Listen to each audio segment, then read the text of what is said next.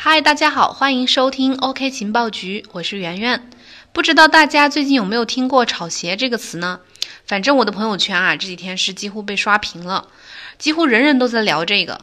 传的最广的一句话呢，就是八零后炒房，九零后炒币，零零后炒鞋。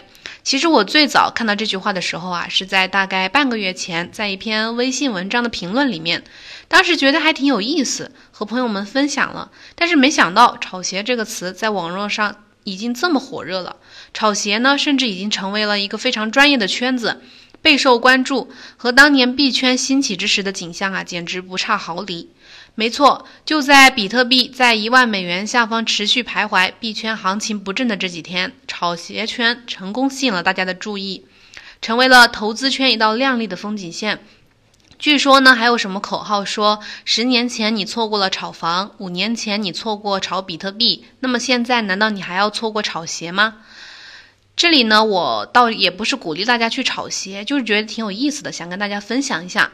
炒鞋圈的人啊，这些人简直堪称专业，玩法逻辑呢，简直和币圈雷同。下面我就带大家看看鞋圈是怎么挑战币圈权威的。首先呢，如果我们在网上随便一搜“炒鞋”这两个字，就会看到各种同款的报道，标题都是这样的：谁谁谁二十五岁炒鞋月入百万，实现财富自由。你可能会表示很惊讶，不排除有标题党的存在啊，但是这事儿还真有。某报纸呢就刊登了一篇叫《南京一大学生靠炒鞋月入过万》，不过知名球鞋博主提醒，鞋市有风险，投资需谨慎。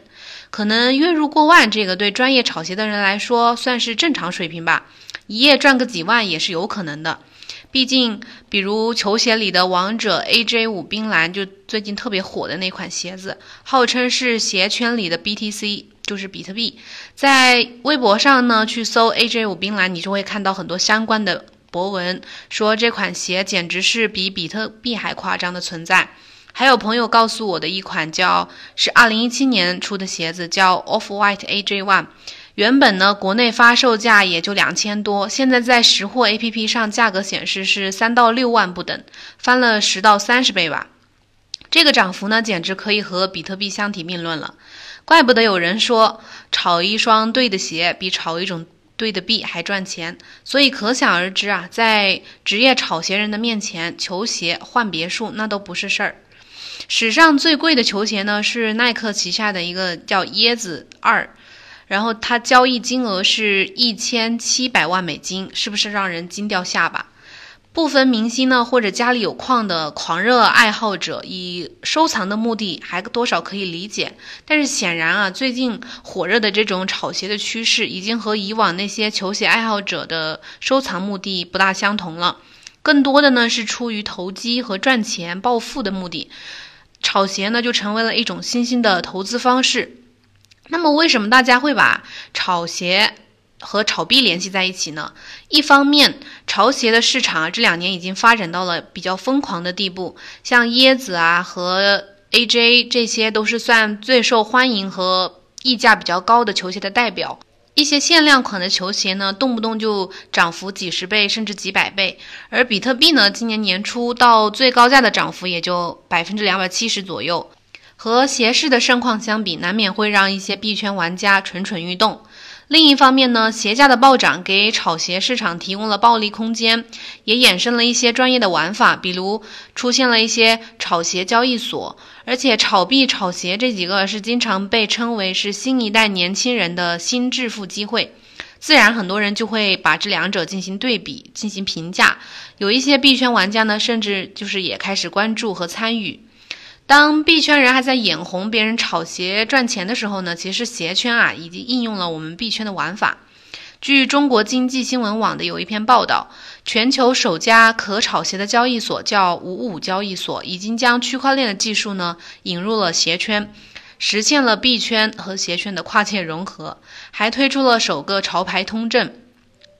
还有一些专业的球鞋交易平台呢，启动了电子化的交易，增加了买卖挂单、K 线、交易深度、涨跌幅等专业的呃金融投资展示方式，让球鞋买卖啊变得更专业和规范的同时，但是其其实也进一步的放大了球鞋炒作的这种氛围。平台上显示的动辄百分之七十八十的涨幅呢，也让炒鞋市场像币圈一样，让人觉得比较冲击心脏。在专业名词上和投资流程上，币圈玩家也找到了共同之处。鞋圈呢有一个词叫“冲”，就是两点水旁的那个“冲”，和币圈的梭哈有异曲同工之妙。有一些口号叫“别问，问就是冲，冲他个几百双”，这些口号让人听的感觉就像要走喊单拉盘的套路一样。还有币圈的专业人士把鞋圈相关的名词和币圈进行了类比，比如把那个 AJ 五冰蓝类比为比特币，说那个抽签就是 IEO，联名或者是明星上脚试穿就是站台背书，闪购呢就是二级市场接盘。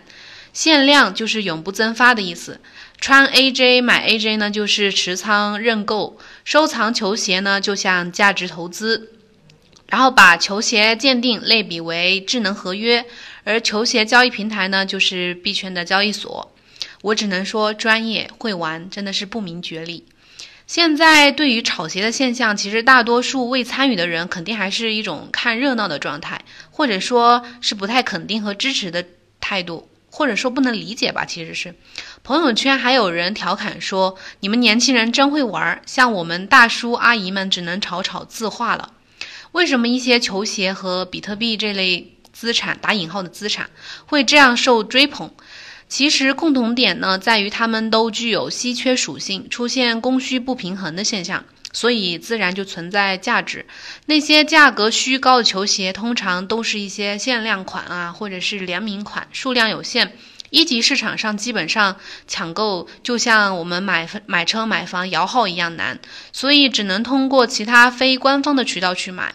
价格呢不受规范和约束，不管啥价格都有人愿卖，也有人愿买。而比特币呢，我们都知道总量限定，未挖出的比特币数量呢是逐年递减的。区块奖励呢也每四年减半，而参与投资比特币的人越来越多，甚至有囤币大户愿意从场外高价收购，所以所有流通的比特币的价格呢就会有所上涨。其他呢像黄金啊、名家字画、古董之类的也是这个道理。只要一种东西啊它具有稀缺属性呢，那么就会有人愿意去炒作它。创业者和投资者，有钱的和没钱的，谁也不想错过暴富的机会。但是有炒作就会有泡沫，有投资就会有风险。就像荷兰历史上的郁金香泡沫一样，如果泡沫破裂，炒作价值呢就会大打折扣，甚至是归零。而且作为投资标的来说，鞋子的便携性、可分割性、耐久性其实并没有那么好，共识力量呢也并不强大，需求人群有限，所以炒鞋或许。短期内是个好的赚钱方法，但是鞋子本身啊，它其实并不适合作为长期的价值储藏手段。而相比之下呢，比特币已经经历了十多年的发展，天然的稀缺性和社区共识力量使其存在了投资价值。其他的属性呢，也远远超过球鞋，甚至超过了黄金。这也就是比特币的炒作能够不断持续的原因。甚至呢，还有很多人选择将它作为长期的价值投资方式。所以呀，即便说万物皆可炒，但是一定是有生命周期的。在泡沫消失的时候，就是回归理性价格的时候。好了，今天的内容和大家分享完了。最近呢，我们发现有一些粉丝给我们私信咨询一些项目的情况。我们发现有些项目其实一听就是传销盘，就是很多粉丝可能被忽悠了。所以希望大家投资赚钱的时候呢，就是要擦亮眼睛。如果你实在分辨不清楚那些项目啊，那么别的我不敢说，但是比特币长期来看就是最稳妥的项目。所以有一些。呃，传销盘，希望大家尽量还是不要参与，或者说是参与了及时止止。对于投资数字货币的朋友呢，圆圆就希望大家买的币都涨。最后啊，祝大家周末愉快，下周再见。